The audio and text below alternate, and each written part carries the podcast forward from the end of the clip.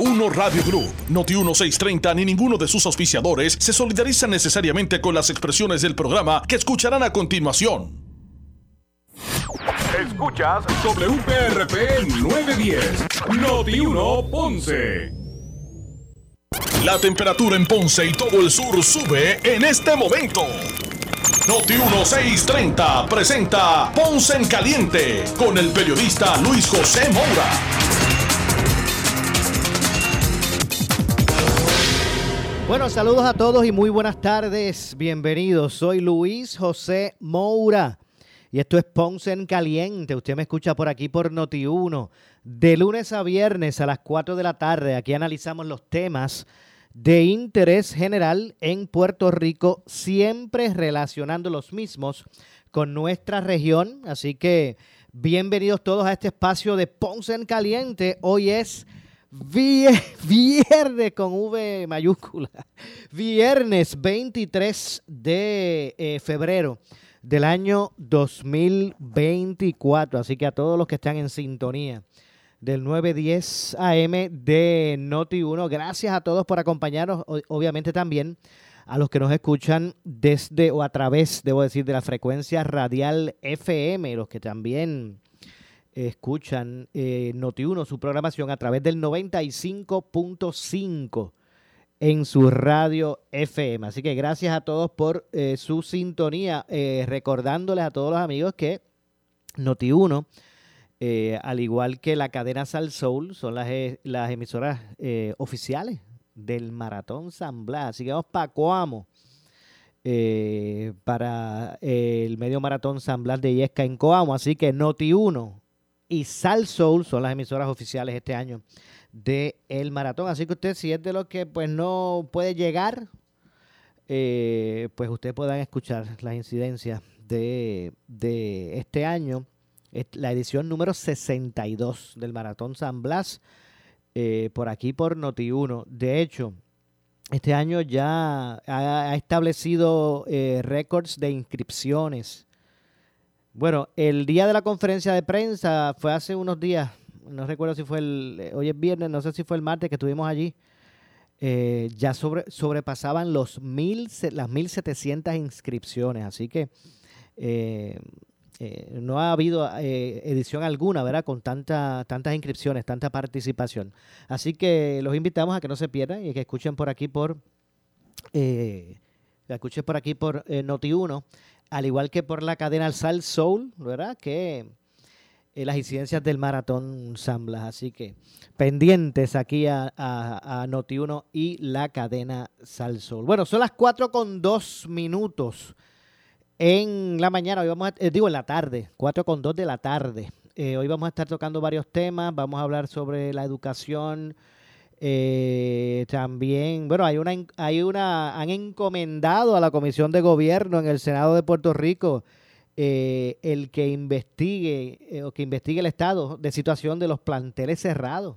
Vamos a hablar con Ramón Ruiz Nieves, estamos llamando ahí a Ramón, a Ramoncito, para ver si lo tenemos para la segunda media hora.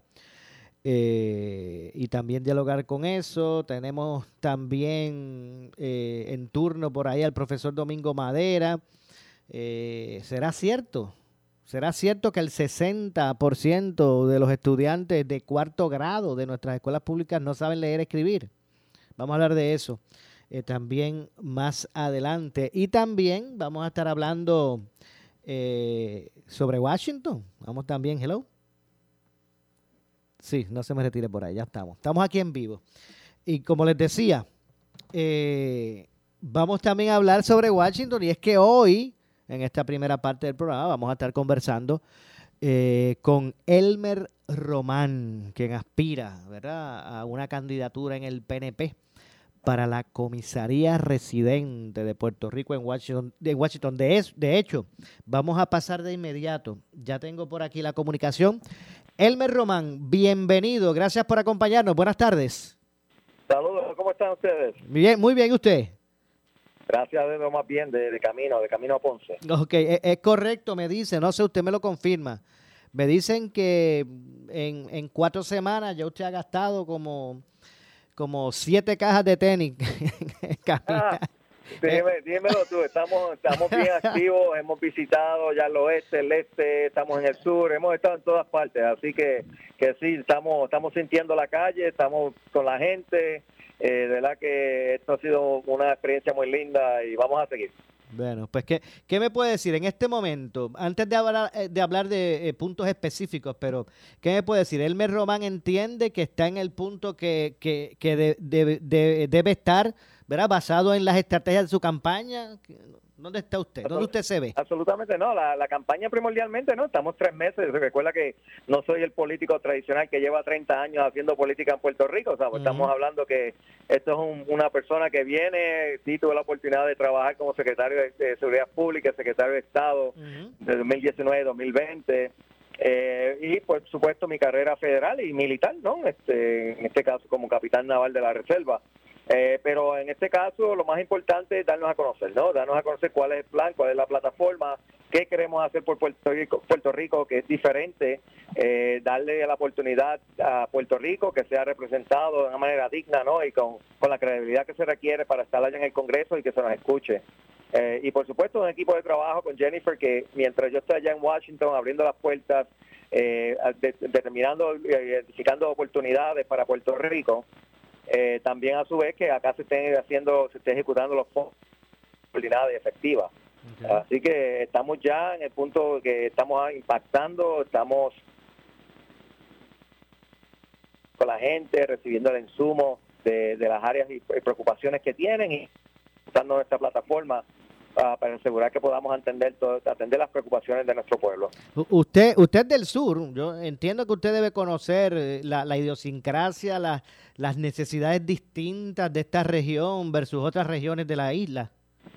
Absolutamente, eso, nacido en Ponce, eh, pero criado en Yauco y todavía vivo en Yauco. O sea, que estamos, estamos, esto es algo diferente porque estamos trayendo ¿no? la comisaría residente al sur, eh, porque para que también podamos atender eh, y específicamente las necesidades del sur, en este caso los programas de oportunidades federales ¿no? que estarían disponibles para los pueblos del sur, que quiero estar bien enfocado también en eso y por supuesto trabajando con Jennifer para ver de qué manera podamos descentralizar ¿no? este, eh, los fondos de manera que le lleguen directamente a los alcaldes o facilitar ese proceso y que no las cosas no se queden estancadas allá en el gobierno central.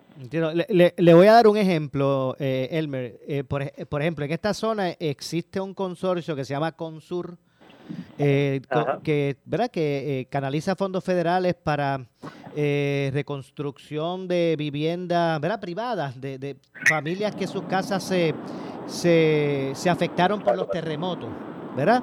Y, me escuchas, mira a ver, hello. Ahora sí, ahora me escucho. Pues decía, le, le, le, hago referencia al consorcio Consur, eh, que es uno que, que canaliza fondos federales. Hay varios pueblos, está desde Ponce hasta allá, hasta, creo que es hasta Laja, que no, sé si es Laja que está, pero por ahí, más o menos esos, esos municipios. Eh, ellos canalizan fondos federales para residencias privadas, ¿verdad? De, de familias que sus casas se vieron afectadas por los terremotos ante tal vez procesos lentos, burocráticos, pues ellos se movieron, estos, estos municipios se movieron para establecer este tipo de ayuda. Y, al usted decirme eso, ¿verdad? De que hay veces que, que hay que descentralizar, pues eh, esta zona padece mucho de esas cosas y a veces pues prefieren eh, de forma autónoma buscar canalizar, ¿verdad? sus necesidades. ¿Cómo usted lo ve?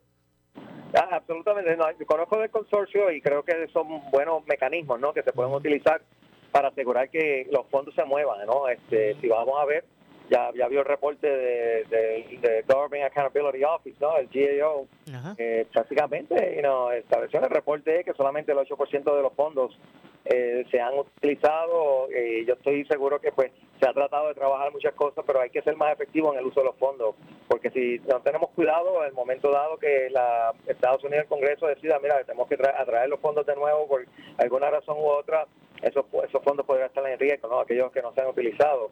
Así que hay que ser bien efectivo, hay que a lo mejor una de las cosas que podemos vislumbrar eh, yo estaba hablando con, con eh, personal de HUD, eh, de, la, Oficina de Vivienda Urbana, Desarrollo de Vivienda Urbana, eh, a nivel federal es que hay que hay que establecer un, como llamamos un risk management framework, un, manejo de fondos a base de riesgo que pueda dar un poquito más de autonomía a los municipios para que ellos puedan recibir estos fondos y puedan este, canalizarlo de una manera, una manera más efectiva y que se muevan más rápido los proyectos. Así que eh, y eso son cosas que se pueden trabajar, yo sé, muchas cosas también requerirían legislación, eh, legislación federal y por supuesto un mecanismo que sea más efectivo a nivel local. En este caso, pues sería trabajando en conjunto con Jennifer para asegurar que eso se pueda establecer. Entonces, eh, descentralización y mayor autonomía pueden ser clave en esto, entonces. Tiene que ser, porque si vamos a ver la manera que se trabaja en los otros estados es que no solamente todos los fondos llegan directamente al, gobierno central de los estados, ¿no? Ahí los counties reciben los fondos directos. Lo único sigue es que en este caso hay que tener una buena fiscalización, ¿sabes?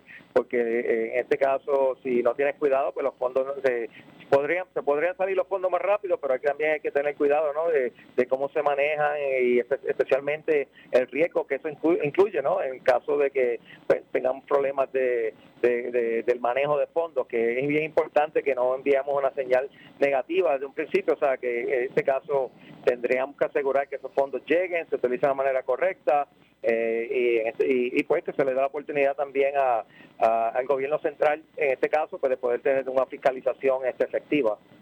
Ok, a la verdad que la zona sur eh, adolece, ¿verdad? Eh, esos, esos proyectos de de eh, reconstrucción lucen eh, ¿verdad? bastante estancados. Eh, no, no, no se ve que progresa la reconstrucción del sur, de Ponce del Sur.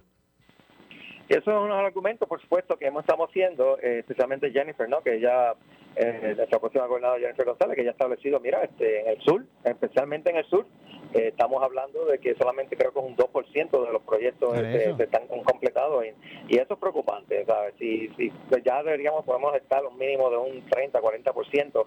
Eh, y a mí me preocupa porque yo conozco el sistema federal eh, usualmente tú tiempo, un, tienes un tiempo límite no para ejecutar los fondos, obligar los fondos a ejecutarlos. Así que en este caso, eh, si no tenemos cuidado, pues podría llegar el momento que el gobierno federal, no este, en este caso, eh, regresen los fondos al tesoro. Así que eh, hay que moverse, hay que moverse rápidamente.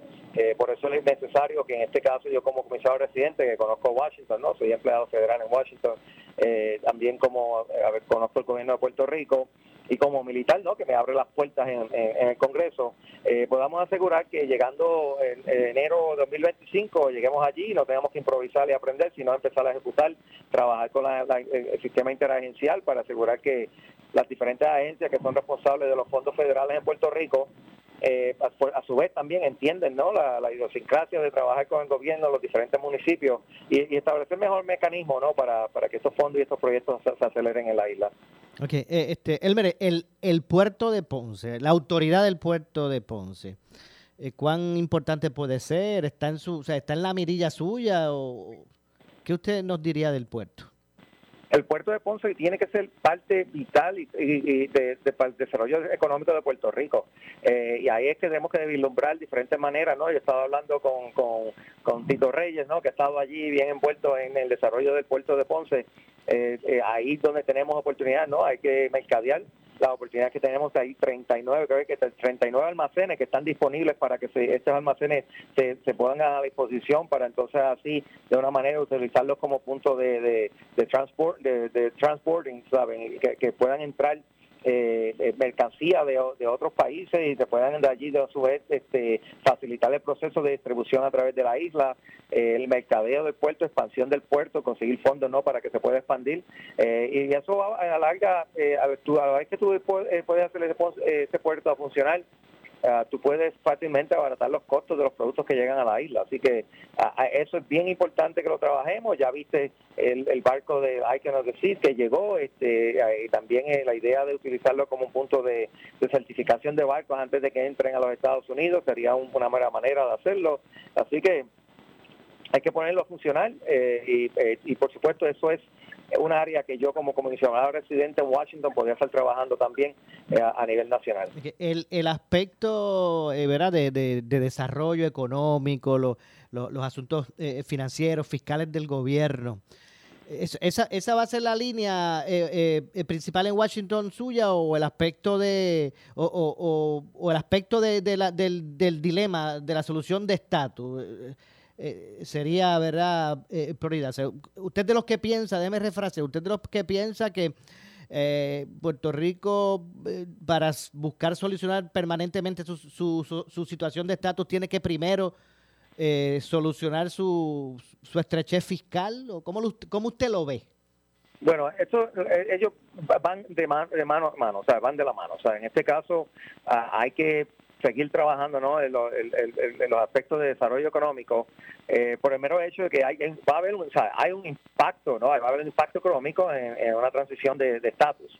Eh, yo creo, pues como estadista que soy, este, estadista que soy, eh, yo creo que la estadidad, y si vamos a ver, eh, y, hacemos, buscamos los estudios, por ejemplo, de Caraballo Puesto, que establece que la estadidad es el único el único estatus que cierra la brecha entre el pobre y el rico, ¿sabes? Este, en este caso, pues ah, tenemos muchos programas federales que ayudan a, aquellos, a nuestra gente pobre de salir de esa pobreza, ¿no? Y poder estar, ser más competitivo, especialmente en el mercado laboral.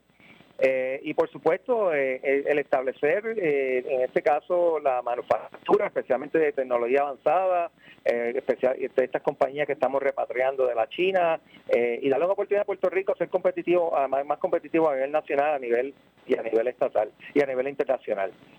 y por supuesto, Puerto Rico tiene grandes, podría producir, podríamos producir para exportar, para esa manera así empezar a abaratar los costos y empezar a bajar, especialmente la transición fiscal que tenemos que tener para bajar los impuestos aquí en la isla, porque Puerto Rico eh, tiene uno de los impuestos, podría ser en, eh, en cuestión de impuestos a, laboral, como también eh, sales tax, ¿no?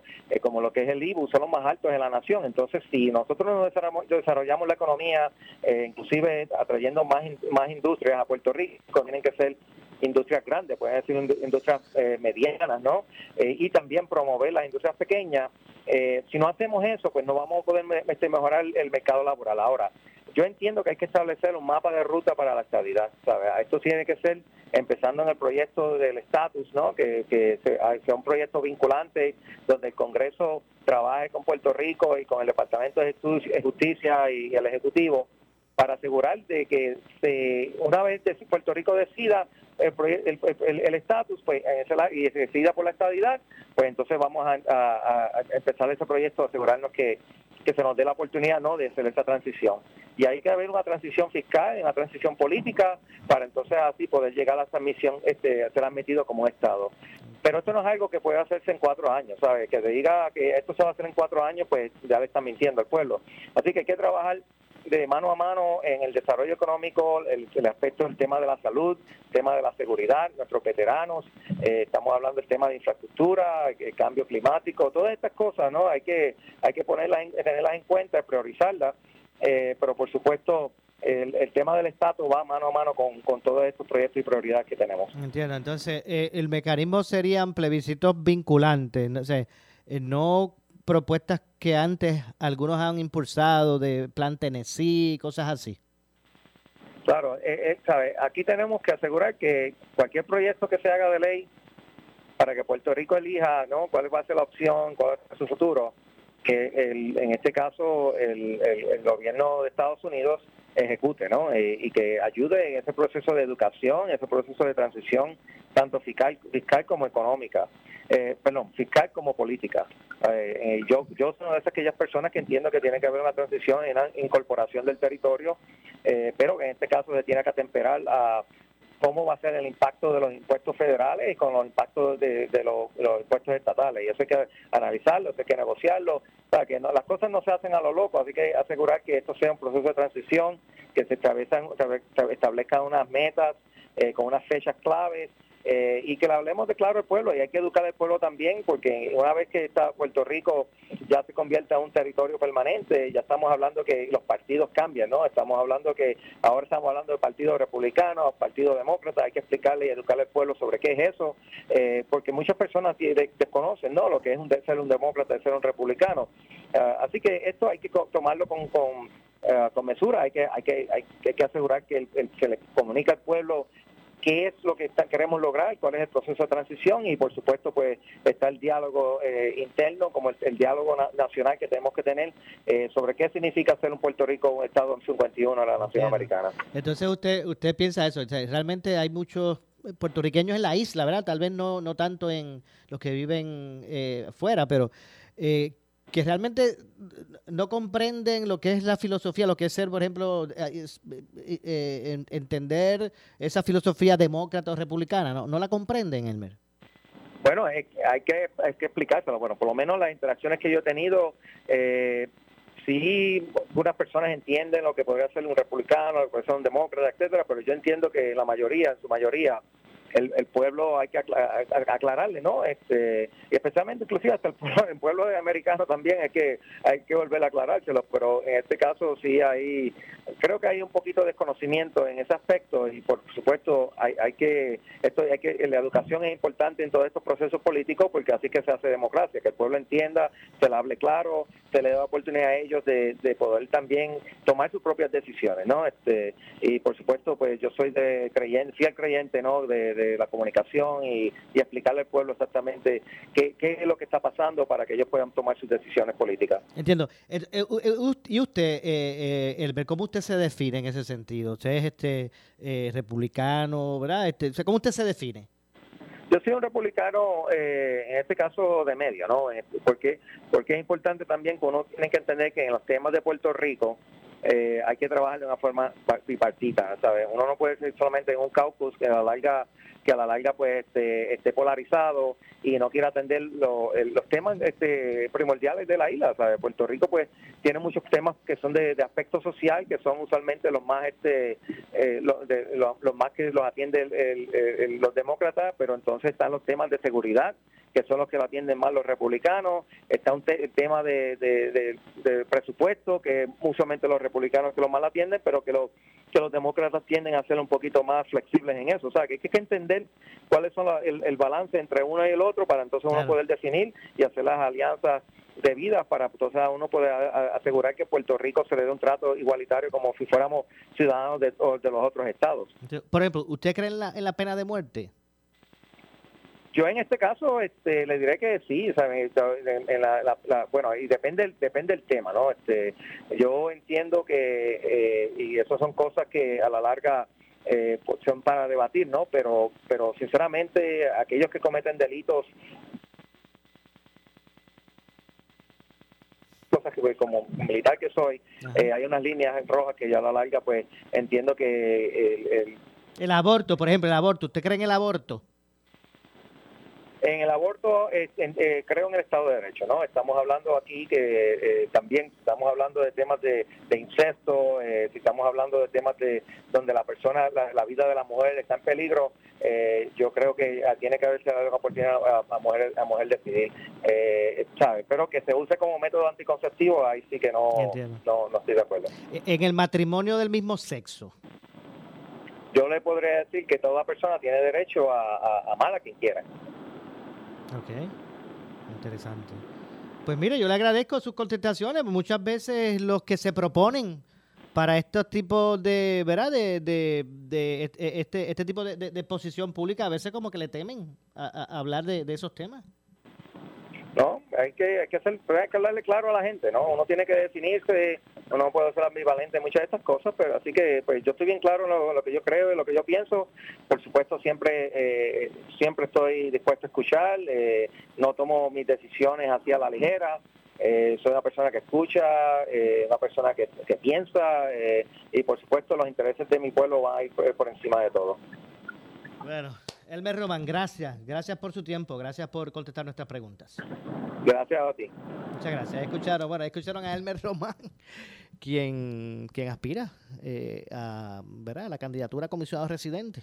Eh, por el por el PNP. El PNP no tan solo pues tiene su primaria eh, a la gobernación, sino que también eh, a la comisaría residente. Así que ya se acercan, ya se acercan los procesos. Ya mismo, eso es, eso es junio 2. Eh, de hecho, hoy, hoy también hubo información en el caso del Partido Popular. Creo que eh, hay una fecha ya que se seleccionaron para, para establecer, bueno, el 7 de marzo, el sorteo de, candidatos en las 38 primarias en el caso del, del, PPD. Así que los principales partidos estarán atravesando estos procesos eh, primaristas. Así que eh, comienza a, definirse ¿verdad? el panorama eh, político de cara a las elecciones generales. Mire, y como yo siempre digo, ahora que vienen las primarias en, en junio, si usted, si usted pertenece, ¿verdad? A alguna de estas organizaciones, de estos partidos políticos, ¿verdad? Pues mire, eh, hay veces que, la gente cuestiona mucho los procesos de primaria, que dice, bueno, eso es para comer fuego, eso es para los fanáticos. Hay mucha gente que, que, que boza ese tipo de argumentos, pero mira, yo pienso que si usted pertenece a un partido político, yo creo que es responsabilidad que usted participe en esos procesos, porque esa es la manera de que usted pues pueda dar el aval a los candidatos que, que estarían proponiéndose. ¿verdad? Y después uno escucha a la gente y dice, no, que siempre es los mismos, siempre los, la misma gente. Bueno, pues las primarias es que es que los partidos, ¿verdad? Eh, eh, tienen la oportunidad de, depurar sus opciones.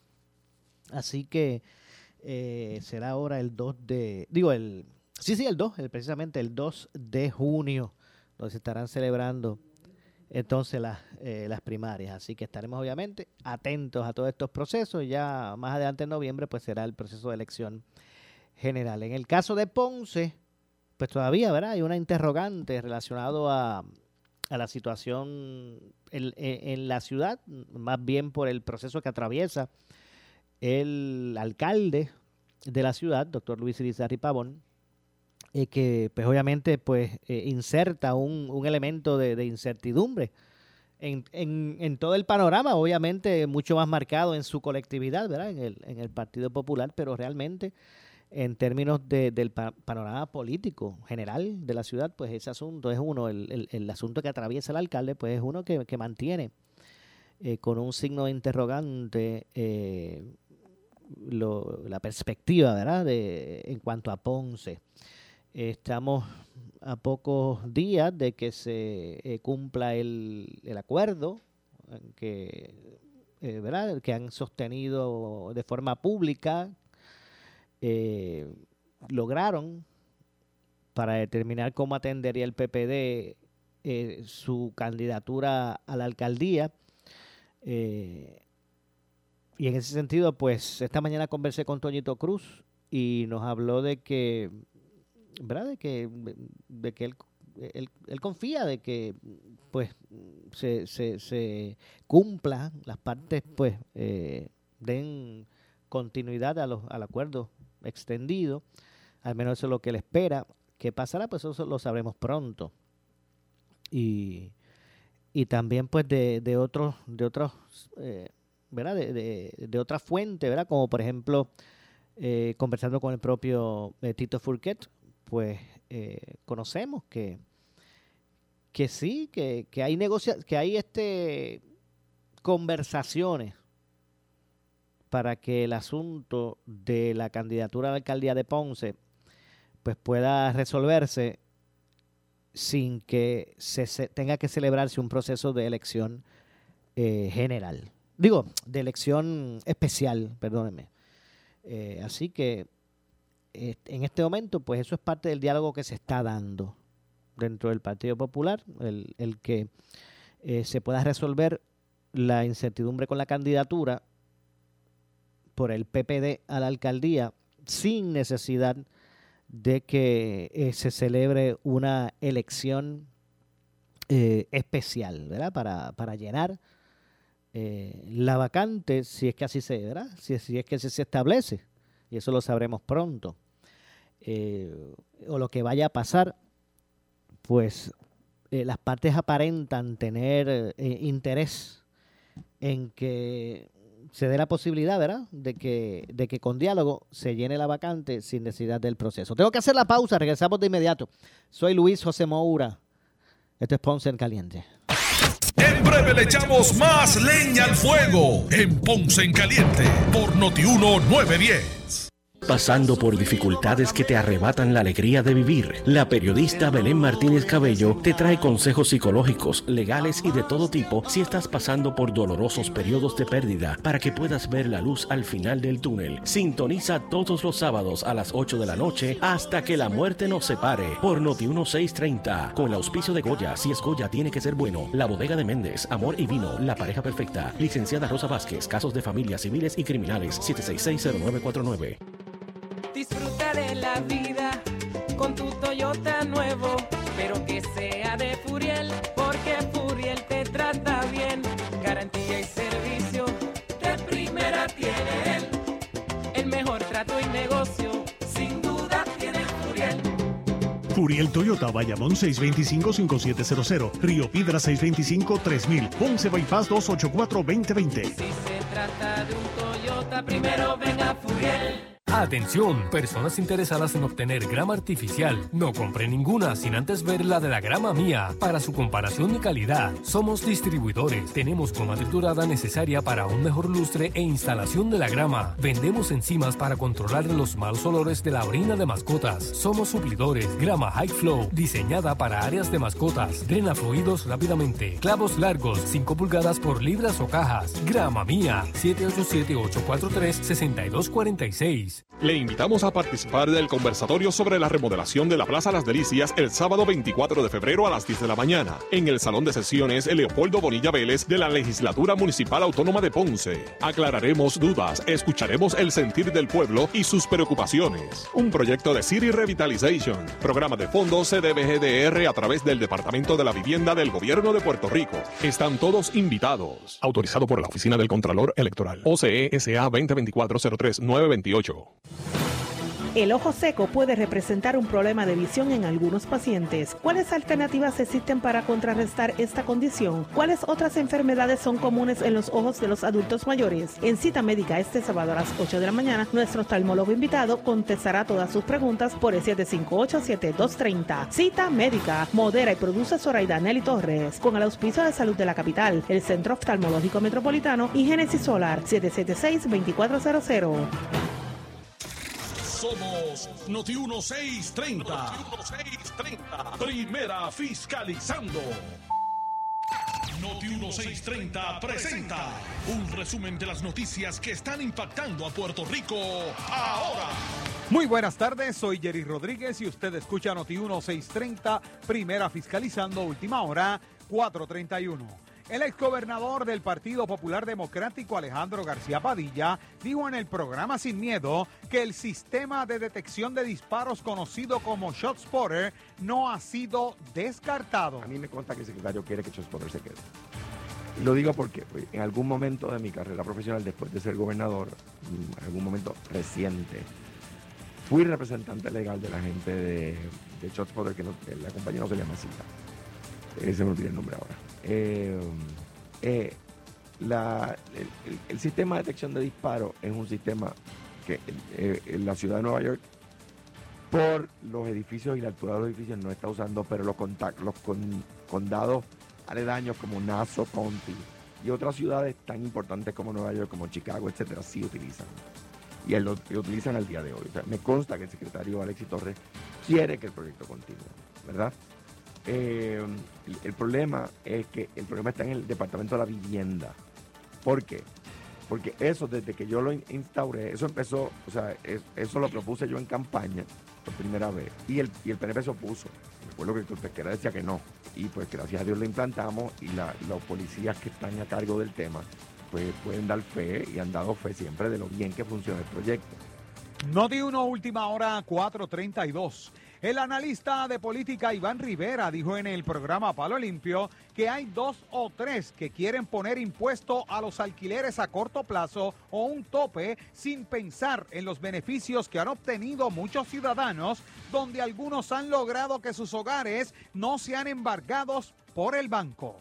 Hay que el alquiler a corto plazo, hay que la vivienda accesible, hay que si los precios, hay que ponerle tope a la renta, hay que decirle al dueño del apartamento en cuanto lo puede alquilar, hay que no le permitas un Airbnb, hay que subir el impuesto al Airbnb. Mi hermano, ustedes no saben que con ese arrendamiento a corto plazo se ha salvado la propiedad de miles de personas en Puerto Rico.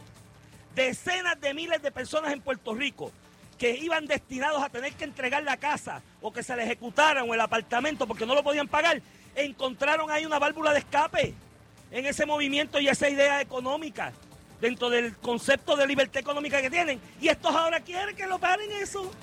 Y quieren que le pongan un tope a la renta. Mira qué cosa, Ramón. Tú puedes tener tu casa, tu bien, tu propiedad. Por alguna razón necesitas alquilarla para generar ingresos de lo que fue tu inversión en un momento dado. Y ellos quieren que le pongas un tope y decirte a ti en cuánto la vas a alquilar. Y andan por ahí dos o tres pensuacos, cargabultos de ese discurso de izquierda en la promoción de eso. Ah, sí, ah, qué chévere. Pónselo al tuyo. Vamos a que, a que uno de ellos no me vende la casa al precio que a mí me dé la gana para yo ir y decirle, ah, ¿cuánto vale la tuya? Un millón, te voy a dar 200 mil nada más, porque no es justo que tú tengas tantos chavos. Mira que... El compendio de noticias Noti 1630, primera fiscalizando. En breve le echamos más leña al fuego en Ponce en Caliente por Noti 1910. Atención empresario, te invitamos a ser parte de la Cámara de Comercio del Sur y goza de los beneficios. Plan médico grupal diseñado para los pymes, con cuatro opciones de cubierta y costos de primas más bajos. Envío de promoción a sobre 800 contactos y desarrollo de relaciones de negocio, entre otros. Llama al 844-4400 y forma parte de la Cámara de Comercio del Sur desde 1885, brindando servicios a la comunidad empresarial del sur de Puerto Rico. Únete hoy. El área sur está que quema. Continuamos con Luis José Moura y Ponce en Caliente por el 910 de tu radio.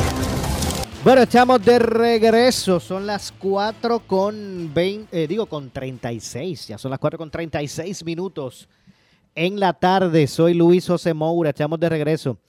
Eh, esto es Ponce en Caliente. Usted me escucha por aquí, por Noti 1, de lunes a viernes a las 4 de la tarde, analizando los temas de interés general en Puerto Rico, siempre relacionando los mismos con eh, nuestra región. Así que gracias a todos los que se unen recién a nuestro programa de hoy. Eh, vamos en esta ocasión a hablar un poquito sobre el tema de, la educación, ¿verdad? Del departamento, las escuelas públicas. Y es que tengo eh, comunicación, ¿verdad? a esta hora con el presidente de la organización magisterial EPA, Educadores Puertorriqueños en Acción. Me refiero al profesor Domingo Madera, a quien de inmediato le damos las buenas tardes, profesor. Gracias por acompañarnos. Muy buenas tardes, Mora. Un grato placer estar contigo en esta tarde ya de fin de semana y con todos tus escuchas. Exacto. Gracias con usted, como siempre, por, por atendernos, ser parte de nuestro ¿verdad? de nuestros eh, eh, recursos de estos temas de educación aquí en Ponce en Caliente. Eh, estos temas de la educación. De, hecho, hay una encomienda que el presidente del Senado le dio al senador Ramón Ruiz Nieves, que es el que preside la Comisión de Gobierno, para que investigue las escuelas en desuso. Vamos a ver el estado de situación de todo eso.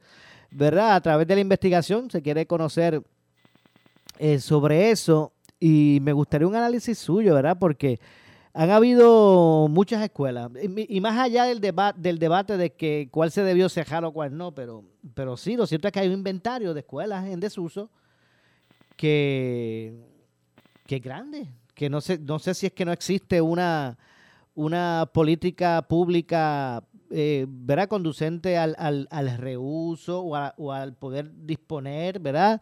de lo que ya no esté en funcionamiento. No sé, ¿cómo usted ve todo esto, todo esto profesor? Mira, eh, se cejaron, se cejaron alrededor de 700 escuelas entre la administración de, de Rafael Román y de Julia Keller. O sea que aquí no se puede decir que fue eh, eh, una administración nada más la que cerró las escuelas. Ambas administraciones cejaron escuelas y cejaron bastantes escuelas.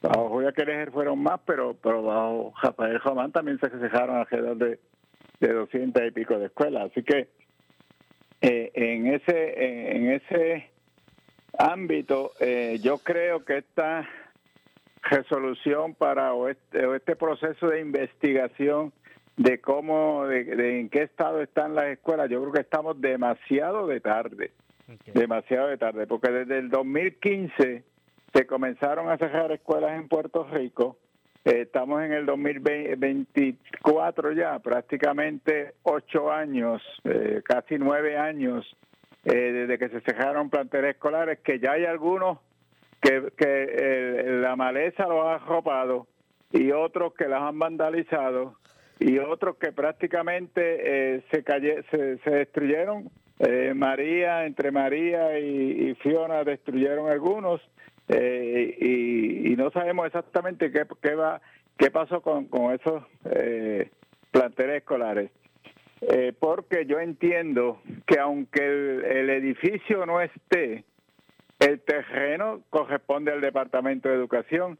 Yo sé que, que se decía, no sé si eso se hizo completo o no, de que luego que se cerraran esas escuelas, esas escuelas, esos edificios pasaban a- al Departamento de, de Obras Públicas. Eso desconozco si eso pasó. Eh, eh, también tengo entendido de que hubo municipios que solicitaron hacerse cargo de, de algunos edificios de esos para habilitarlos para hacer centros comunales o hacer al- algo del en el municipio. No fueron muchos, pero sí algunos municipios aprovecharon esa oportunidad. Y no sé si recuerdas que hace, yo te diría como tres, como cuatro o cinco años atrás, hubo una polémica, yo creo que como cuatro años atrás, hubo una polémica porque eh, había una persona que había comprado unos edificios de esto y creo que había pagado un dólar por esos edificios. Este, no sé si recuerdas esa Sí, situación. sí, recuerdo que, se, que fue por, por una cantidad nominal, claro. Creo que Sí, sí, exacto, que, que creo que, que se lo vendieron por un dólar y había llevado el, el- o, o que habían dicho que, que los iban a vender por un dólar y una persona llevó el, el cheque, tres o cuatro cheques de un dólar para que le vendieran unos edificios. Yo no sé en, en realidad en qué, en qué paró esa, esa, esa situación. Es que yo entiendo que esta investigación estamos demasiado de tarde para que lo, para que se haga. Se debe de hacer. Nunca es tarde, ¿verdad? No, claro. debe de hacer, pero yo creo que, que estamos muy tarde para hacerlo. ¿Qué ha pasado con estos edificios? ¿En qué estados están? Aquellos que, lo que haya sea el terreno nada más, ¿qué va a pasar con ese terreno? Porque ese terreno pertenece al gobierno. Yo entiendo que hay algunos terrenos de esos que fueron donados por algunos terratenientes en el pasado para que allí construyeran una escuela, pero si, si fue donado debe de existir alguna escritura eh, donde diga que ese terreno pertenece al, al gobierno eh, y, y en esa yo yo creo que yo creo que si el gobierno decidiera vender esos edificios eh, o esos terrenos, alquilarlos o, o quizás pasárselos a entidades que en realidad le den uso, yo creo que sería lo ideal para, para nuestro país. Eh, yo estoy seguro que, que eh, esos, esos edificios, esas escuelas que están quizás en, en- los, en los campos, en los barrios, eh, puede haber alguien vecino de allí, de, ese, de esa escuela, de ese edificio, que diga, pues mírame, yo si me lo dan, me lo venden, yo lo compro y, y, lo, lo siembro, lo- le saco partida. Pero sabemos de que hay escuelas de esas, y un- te voy a dar un ejemplo de la escuela, eh, la escuela que le llaman Valle, este, Valleceda en, Mayagüez, eh, que está pegadita a la número 2, cerca del centro gubernamental. Esa escuela uno pasa por allí, lo que hay son caballos dentro del plantel escolar. ¿Esa es la que se ve de la autopista? De la que se ve de la autopista, es correcto, que se, se ve de, de, de, de- de la cajetera. De la dos, exacto, sí, exacto. Y, y, y uno pasa por allí, lo que ve son caballos dentro del terreno. de- del terreno.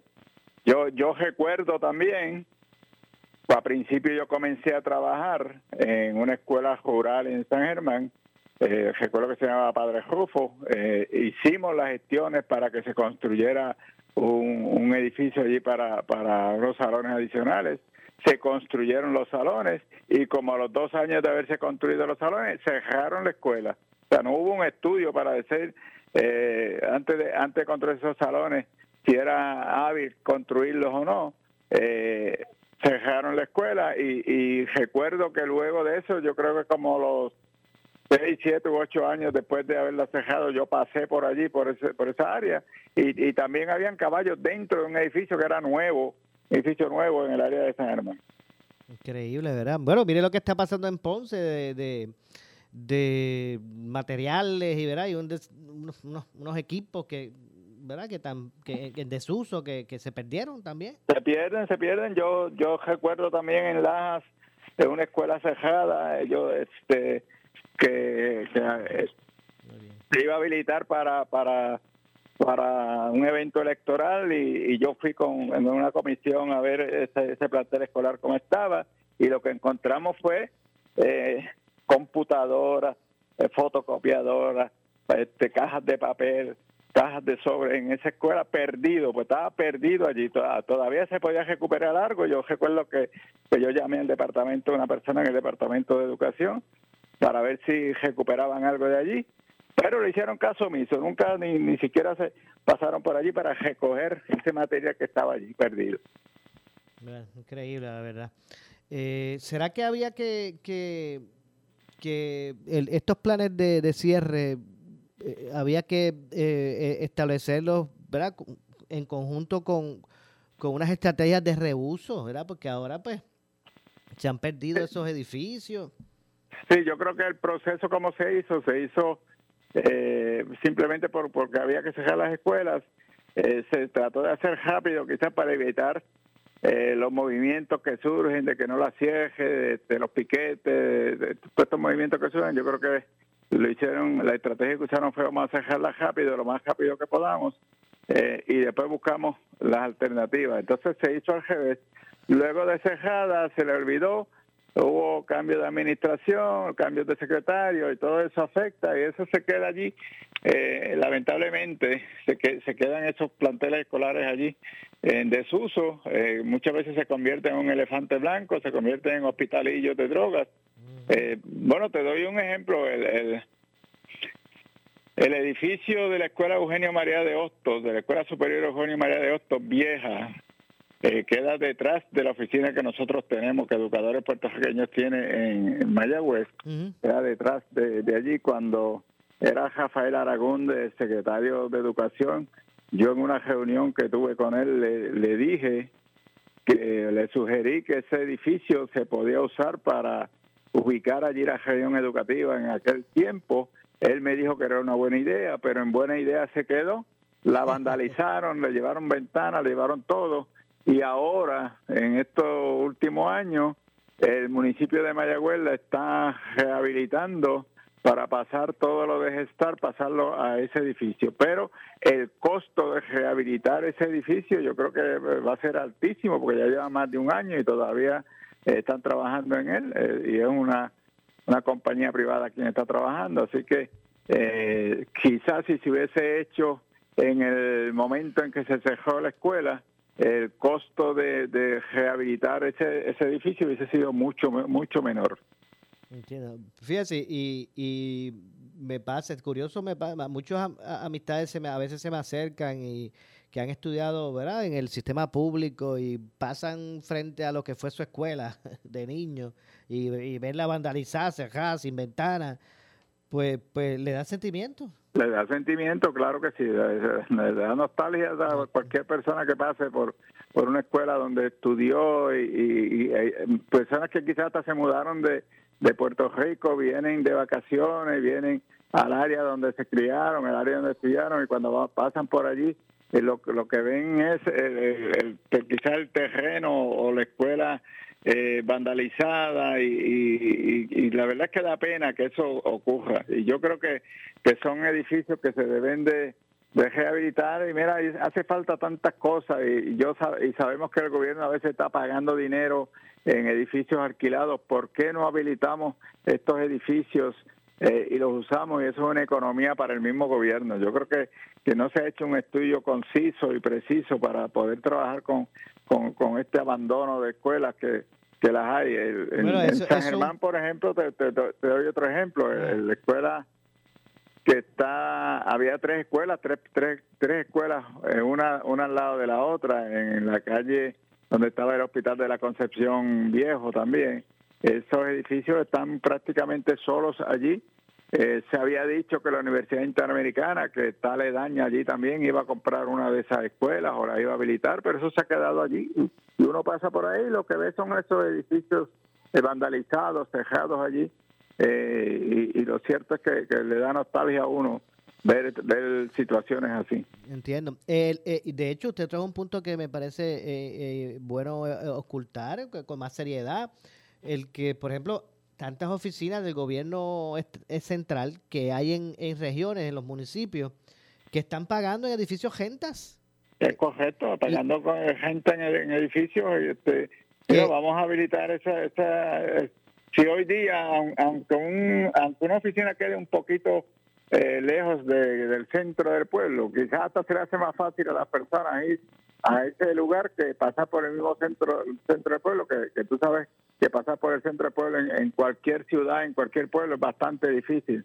Por, por, por, pues porque ahí está el comercio, este, no hay estacionamiento.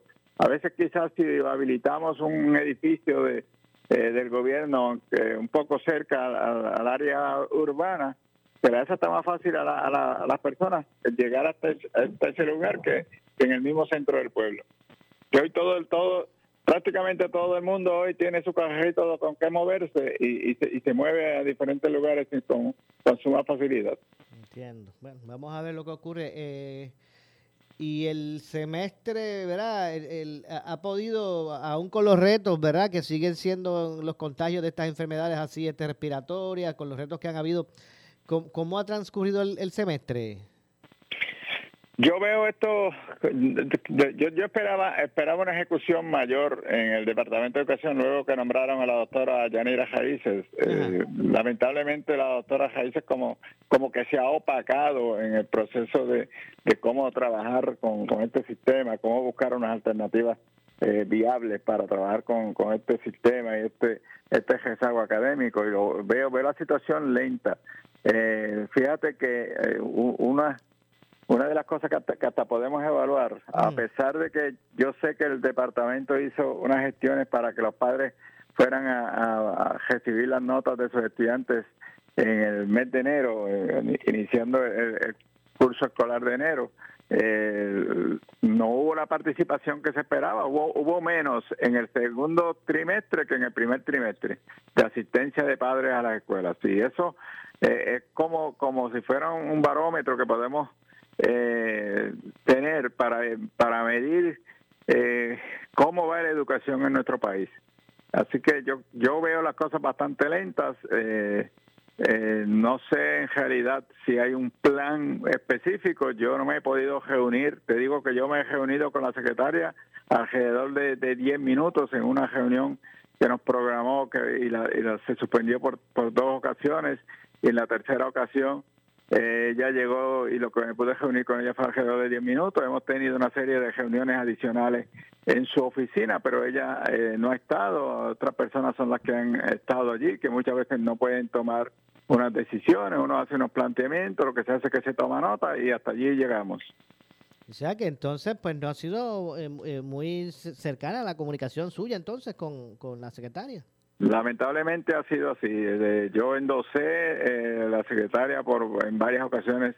eh, hasta tú me entrevistaste y, y yo lo yo lo decía públicamente Lo, que lo recuerdo, lo recuerdo. necesitamos, necesitamos tener que, que nombraran, que se confirmara el, el nombramiento de la doctora Jaices, pero lamentablemente te digo que, que, que, que luego de ser nombrada, los primeros días la vimos muy activa, muy, con mucha ejecución, pero lamentablemente hemos visto los últimas la- la- las últimas semanas, yo lo he visto como apagado el Departamento de Educación. Ok, O sea, que usted cree que aquel ímpetu que, ímpetu que mostraba cuando no estaba confirmada ha mermado.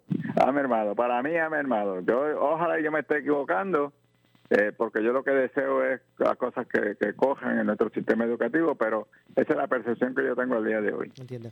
Porque, exacto, eh, ¿y en, qué- en qué punto usted cree que ella se encuentra? Porque una cosa es que pues casi no, o sea, no hay no, es, es difícil conseguirla porque está en la calle trabajando y uno ve las cosas bien en el departamento o es que o, nanina, ¿cómo usted lo la, la, Es que la lo- lo, que pasa es que no vemos un, un- no, no vemos eh, eh, el, el norte del departamento, no no no vemos eh, eh, no hay por ejemplo un mensaje de ella eh, constantemente diciendo vamos a hacer esto, vamos a hacer esto otro, vamos a hacer esto otro. O sea, simplemente se está trabajando como tratando de corregir las quejas que están surgiendo. Fíjate que en, en estos días eh, ha habido, se ha convertido viral las quejas de los estudiantes, que en cierto modo es positivo, ¿verdad?